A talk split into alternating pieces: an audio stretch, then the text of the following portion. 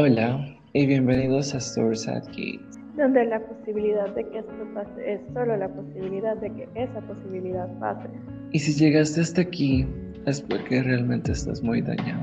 Y te vas a ir con más dudas de que respuestas. Ah, y quizás un par de traumas.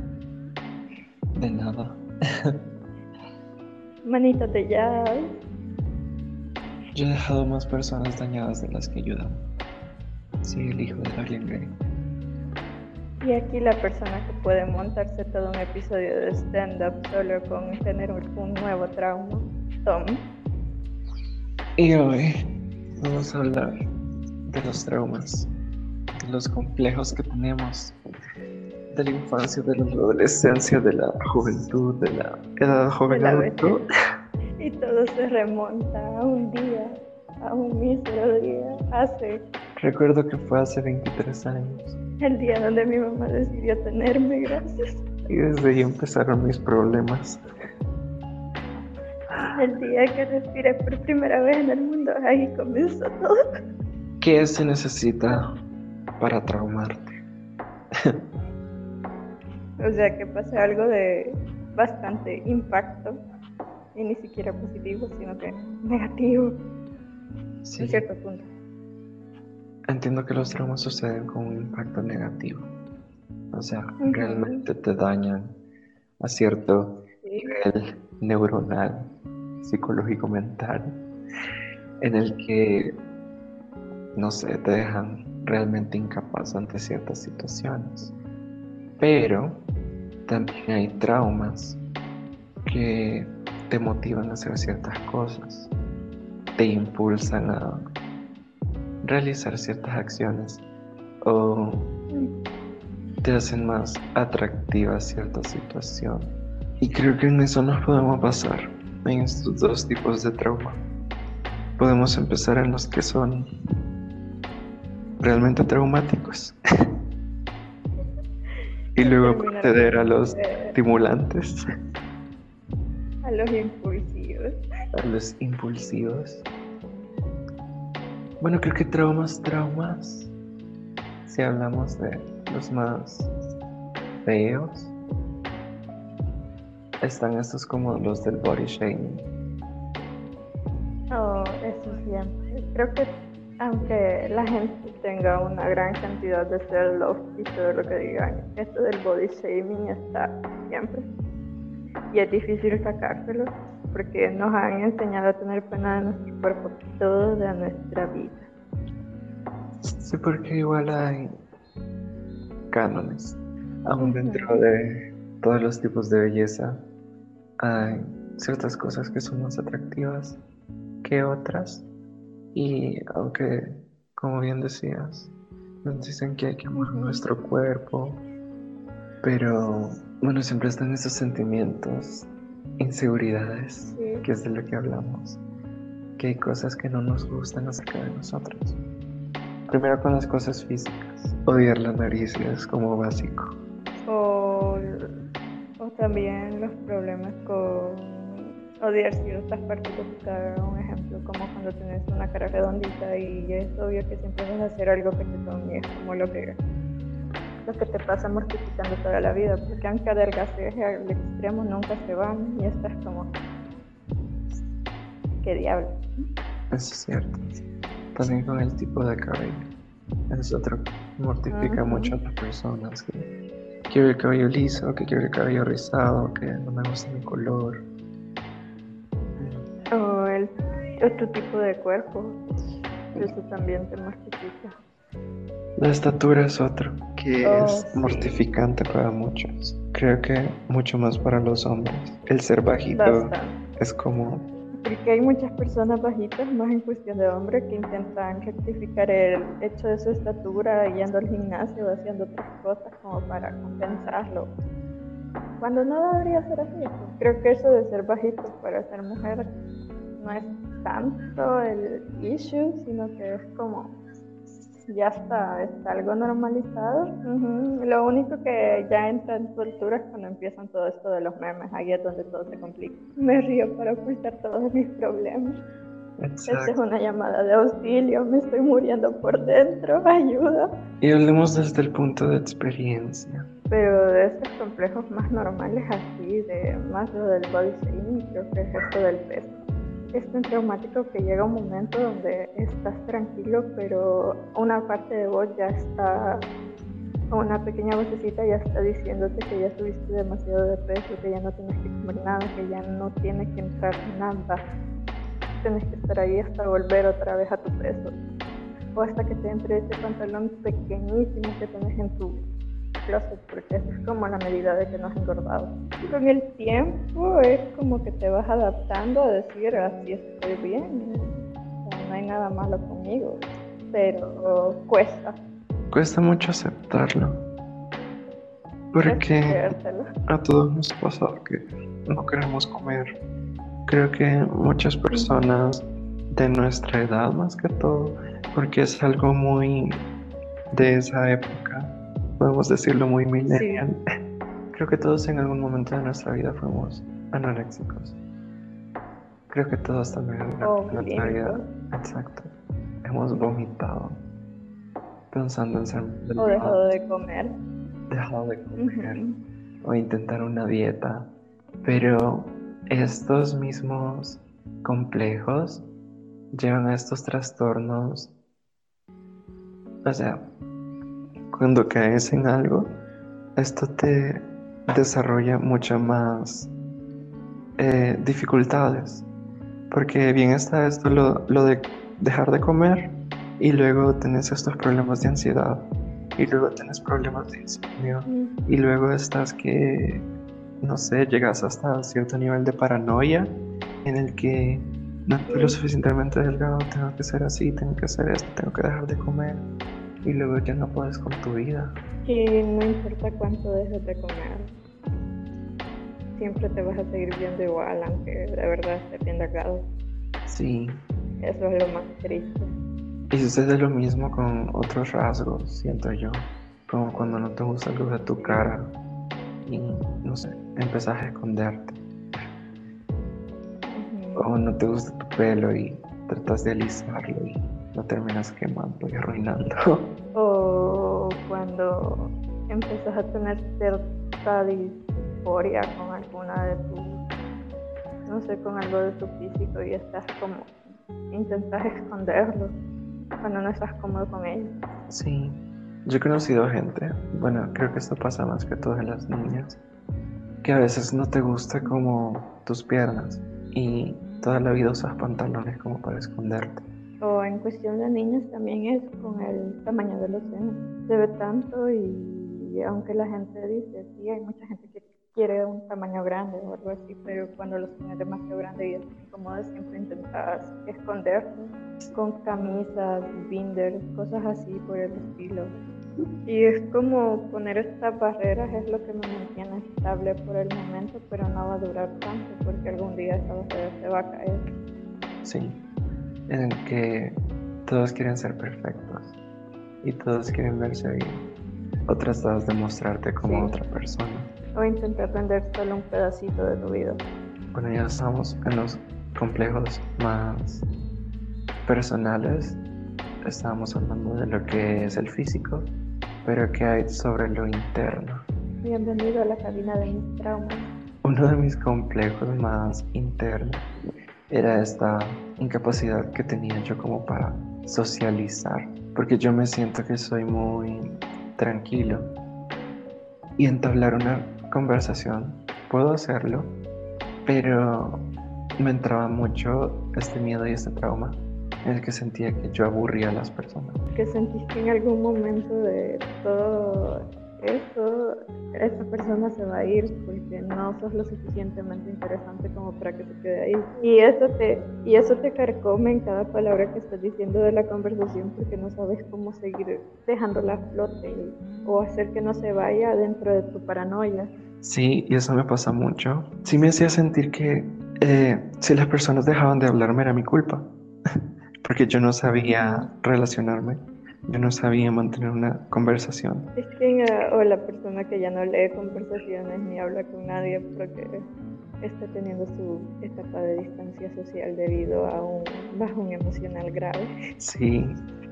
Pero esto pasó como hace seis meses y ahora ya no sabes cómo volver a entablar una conversación con alguien con el que te escribías constantemente porque sentís que eso es una carga y ya no querés o ya no sentís que te van a volver a hablar normalmente. Así que preferís mantener tu distancia y es como si te dicen hola alguna vez, les vas a responder el hola. Son estos complejos, a mi forma de verlo, cuando son internos, creo que los podemos dividir en dos partes. los de inferioridad y los de superioridad. Sí. y dentro de los de inferioridad está este que te decía que siento que no soy lo suficientemente bueno. Y pues en muchas áreas, no solo en lo social, sino también. Bueno, cuando trabajas, cuando estás, no sé, haciendo algo. Eh, los artistas tienen mucho este complejo de inferioridad y de superioridad también. Pero Sí. O soy mejor o soy el peor. o soy el peor, o no me gusta lo que hago, Y es- o que, no sé, qué feo lo que dibujo, qué feo lo que pinté. Hay personas que lo hacen mucho mejor que yo. Y no sé, Sí. ¿quién se va a fijar en mi trabajo? Porque no soy lo suficientemente bueno. Y terminas comparándote con otros, Con todo el mundo. con todo el mundo, porque cualquiera lo hace mejor que vos. Y luego el de superioridad es como nadie está a mi nivel. No, vos no puedes estar conmigo, o vos no haces las cosas bien, solo yo hago bien las cosas y mejor no hagas nada. Creo que todos tenemos un poco de todo, si te das cuenta. Aunque digamos que no lo tenemos o que somos mejores que la mayoría en esas cuestiones es una gran mentira, porque todos lo tenemos en algún momento, más cuando esas situaciones nos estresan demasiado. En situaciones estresantes es cuando nos podemos ver más traumatizados, cuando estamos enfrentados a presión. Sí. El pánico escénico. Uy, bienvenido, ese es mi especialidad. Cuéntanos de tu pánico escénico. El pánico escénico es tan horrible porque estás preparado, sabes todo lo que vas a decir, o sea, estás consciente de que sabes de todo eso, que lo tienes que hacer y que lo quieres hacer, pero ya cuando estás y ves que todas esas personas están enfrente de vos, es como una vocecita pequeña que te empieza a decir que no lo puedes hacer, no lo puedes hacer, así, no lo puedes hacer, no lo puedes hacer, así a, a millones de distancia y estás como si te paras enfrente de todos ellos vas a hacer el ridículo, lo vas a hacer, lo vas a hacer, lo vas a hacer, hacer. Luego es por eso es que te cuesta hablar o estás temblando cualquier otro, pero es esta vocecita en tu cabeza que te dice que la vas a arruinar. es cuando entra la, es cuando entra la dislexia y decís, buenas gracias y, y muchas madrugadas. Siempre derivado de lo mismo. Sí, es como un temor a es como un temor que te detiene antes de, entre comillas, arruinarlo. El miedo a la decepción o al fracaso. Es bien feo porque es como vivís con eso todos tus días y es como que no solo funciona para grandes cosas, sino que hasta para decir algo en público. Sí. Te carcome que lo vas a decir mal, lo vas a decir mal, lo vas a decir mal, así que callate, callate, callate, callate, callate, callate, y te callas. Sí. Siento que eso es muy frecuente y el desarrollo de ese trauma yo se lo atribuiría a los años estudiando. Los profesores, yo los culpo directamente de estos traumas, de sentirte insuficiente. Cuando te, La verdad, sí. Sí, cuando te crían en un ambiente rodeado de niños y es como que siempre hay uno que sobresale y todos tienen que ser como él porque él es el mejor. Y es como el niño, el morrillo está más baboso que vos, pero ahí va. Sí, Porque es una mariposa social. porque es una mariposa social y yo no puedo ser como él. Y yo soy un gusanito, un gusanito antipático. Creo que otro trauma también que puede entrar en esta lista de los personales, es- y eso tiene que ver más con lo de tu sexualidad y cómo la expresas, que te dé ansiedad. O sea, cuando aprendiste a vivir en la escuela toda tu vida en un closet. ¡tum! Pero cuando estás en un espacio donde puedes salir, hasta dónde te dejas salir y hasta dónde te seguís reprimiendo.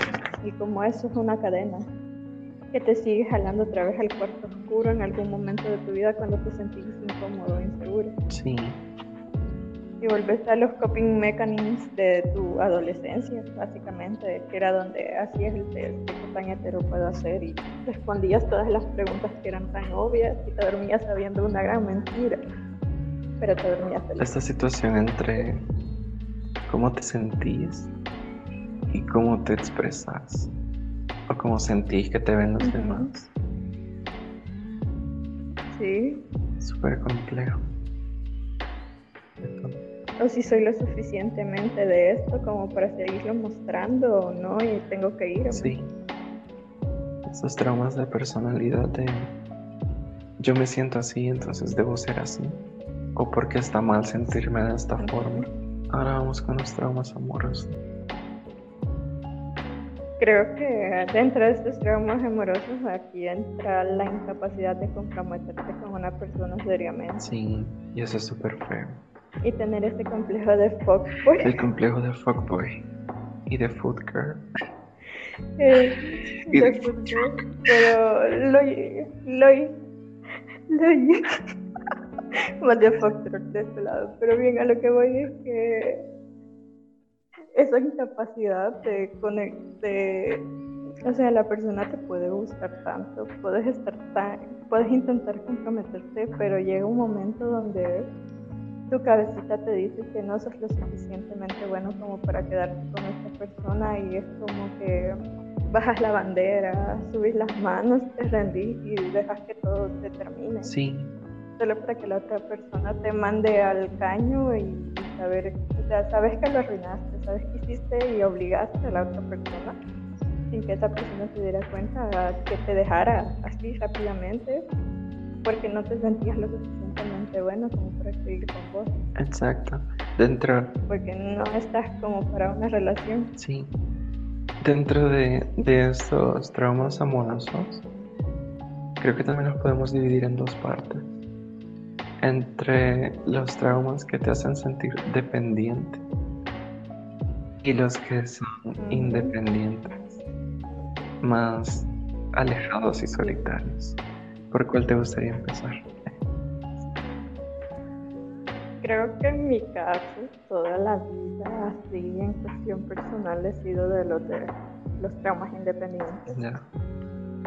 Pero es esa trust issues de que algún día todo el mundo te va a terminar dejando, así que ¿por qué dejarlos entrar? Sí, los problemas de confianza son y, y, cuando de verdad dejas entrar a una persona, te deja de escribir por seis jodidos meses, regresa con una disculpa tonta y ahí estás vos.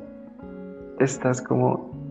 Intentando no dejar tu dignidad de lado. Estás como, no he hecho eso. O sea, si yo pensé que hacía ghosting por no responder por tres días, hay personas que te sorprenden.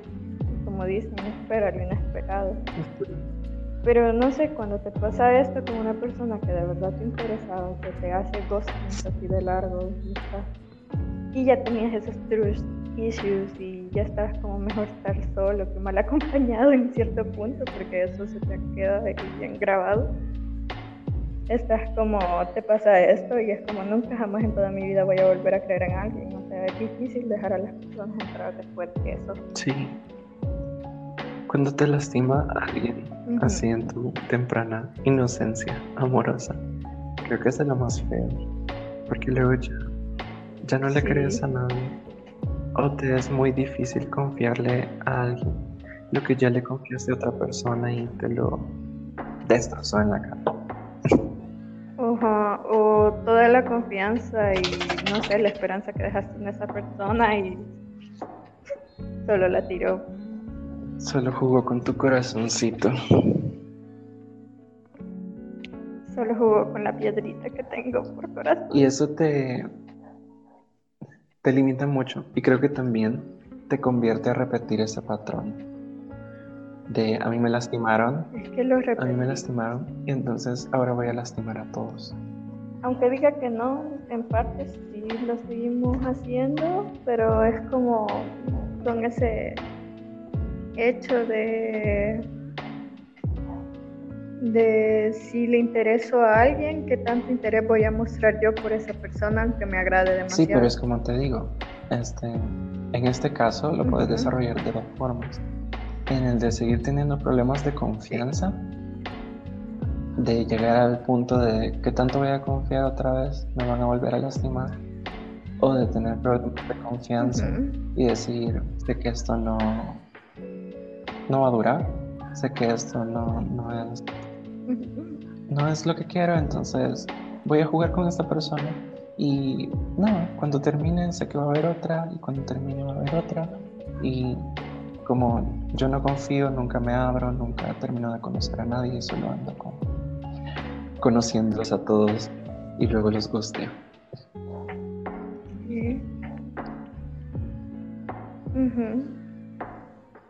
Y es como que te haces como el el tipo ausente. El fuckboy. Donde entra este, creo también este miedo de no querer lastimar a nadie, entonces no me comprometo.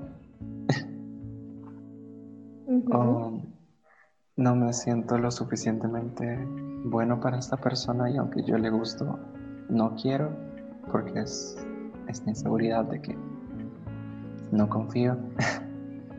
soy lo suficientemente estable para estar con una persona. Porque puede estar esta persona diciendo que te quiere o que le gustas, pero no sé, siento que me está mintiendo.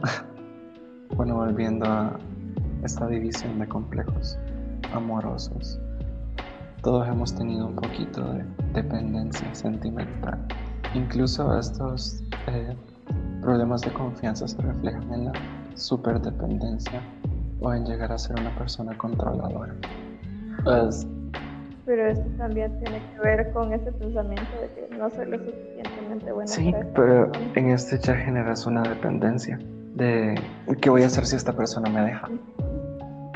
O qué va a pasar si, si encuentra a alguien más, o sea, si le gusta a alguien más, cuando le deje de gustar yo. Por eso tengo que controlar que no mire a nadie, que no hable con nadie. Porque pues eso, en el momento que le dejas de gustar es como se acabó. ¿Qué voy a hacer si esta persona ya no está? Y eso es súper feo. O qué, va a ser de mi vida si esta persona llega a dejarme. Ahí es cuando te vuelves tóxico. cuando creas esta dependencia. Y cuando se trata de relaciones, está esto entre porque buscas una relación desde el punto hablando de los traumas, porque te sentís insuficiente, porque hay un vacío que necesitas llenar y está. O, o si buscas una relación por si te sentís lo suficientemente solo para necesitar a alguien que te haga, no sé, sentir que seguís siendo real. Bueno, depender emocionalmente de una persona. Si tu pareja se siente mal, es como, a ver, ¿qué hice?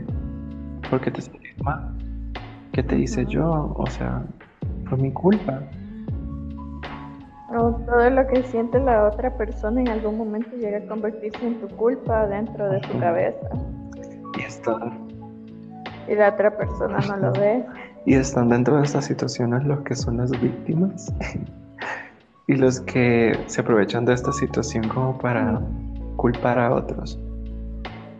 Porque dentro de esto mismo de dependencia, siento que hay personas que necesitan ser controladoras, que se aprovechan de estas situaciones, y hay otras que son victimizadas y es como es mi culpa, tengo que tengo que solventar lo que yo hice. Y si no, esta persona me va a odiar, me va a dejar de querer, ya no va a ser mi amigo. Eso en cuanto a la dependencia. Y es muy, muy feo. El que alguien no pueda hacer algo sin la otra persona. O que el hacer ese algo involucre hacer sentir mal a otra persona. A otra persona. O vos tengas que hacer algo para hacer sentir bien a otra persona. Y no sé, aquí hasta la persona que se considera más sana tiene bastante de esos patrones de comportamiento. porque es como te decía antes, creo que todos hemos estado en una situación, si no es que la hemos experimentado, pues la hemos visto en alguien más. Pero estos son como traumas muy recurrentes que suceden. Y esto viene de Sí. no sé, situaciones en las que nos enfrentamos cuando estamos pequeños. Como te decía antes, estos complejos de inferioridad, pues cuando estamos estudiando, cuando estamos más pequeños, si no te peinas, si no te comportas de tal manera, si sos de esto, si engordas mucho, si sos demasiado histérica, si sos demasiado enojada, si sos demasiado llorona, si te reís mucho, si no haces esto, es como nadie te va a querer porque nunca Sí. vas a ser perfecto. es, al final no te dejan desarrollar tu personalidad, porque estás tratando de convertirte en algo que va a ser interesante para alguien más, pero ¿quién quita que la forma en la que realmente sos sea interesante para otra persona? Y esto ya viene a... Comenzás a desarrollar tu personalidad cuando te da el complejo del Sí, niño y anárquico. esto, Y dejas de hacerles caso a todo el mundo y empiezas a hacer destrozos y toda tu vida se viene al caño. y ya viene a chocar al momento de tener una relación. Porque como a esta persona le gusta tal tipo de persona, entonces yo tengo que ser así para gustar. O es el hecho de que en cierto punto tu cabeza esté como programada con el hecho de que no le vas a gustar a nadie porque no vas a tener nunca esas probabilidades. Y todo comienza desde el complejo del niño narcisista, que es como de salir de todos esos moldes y empezás a destrozar tu vida, entre comillas, pero a encontrarte. Pero eso también te condiciona a pensar que en algún momento nadie te va a querer, Sí, porque no sos como todos los demás. Sos tan distinto que todas las demás personas van a tener cierta versión a vos por no tener ciertas cualidades que y porque se va a quedar con vos el imperfecto y va a estar con la otra persona, no va a estar con la otra que sí le puede dar cosas que vos no. luego que te analizas y te das cuenta de por qué es que suceden estas cosas o en qué momentos que sucedieron, y es cuando caes en cuenta de que Sí. realmente tengo un trauma. Creo que ya O cuando analizas todos tus comportamientos y y no quieres cambiar, realmente hablar, soltar todo y empezar a que lo aceptemos o no, todos tenemos esos comportamientos. Solo es cuestión de observarnos, conocernos y ver si realmente queremos cambiar eso o vamos a seguir en la misma. Nadie se salva. Pero, Sí, nadie se salva. pero como decíamos Bien. en el podcast sobre Halloween, que Halloween, la Halloween, Halloween, el mejor, Halloween, sí, el mejor disfraz es ser uno mismo. Halloween. La mejor forma de espantar a alguien es ser uno mismo. Sí, pero ser uno mismo también es la mejor forma de atraer a otro. Sí, realmente, si sos uno mismo, la persona o todos los que se sienten atraídos, vos en cierto Sí. punto te van a querer por vos. No por lo que aparentas Exactamente. ser. Es de estar conscientes de que todos estamos un poquito traumados. A todos nos han dañado, pero no por eso Es perfecto y todas nuestras inseguridades, nunca vamos a esperar que la otra persona sea perfecta y venga y sea caballero en, en armadura y todo lo demás, porque no es así, todos somos como ese Sí. duende con traumas del cuento, que pide acertijos en los realmente no hay nada malo con ser uno mismo, con verse en la forma en la que uno se ve, con sentirse en la forma en la que uno se siente, porque todos somos diferentes y eso no va a cambiar nunca. El hecho de querer entrar en un molde no te va a hacer mejor persona. te puede hacer peor persona en muchos casos. Te puede hacer infeliz y eso es garantizado.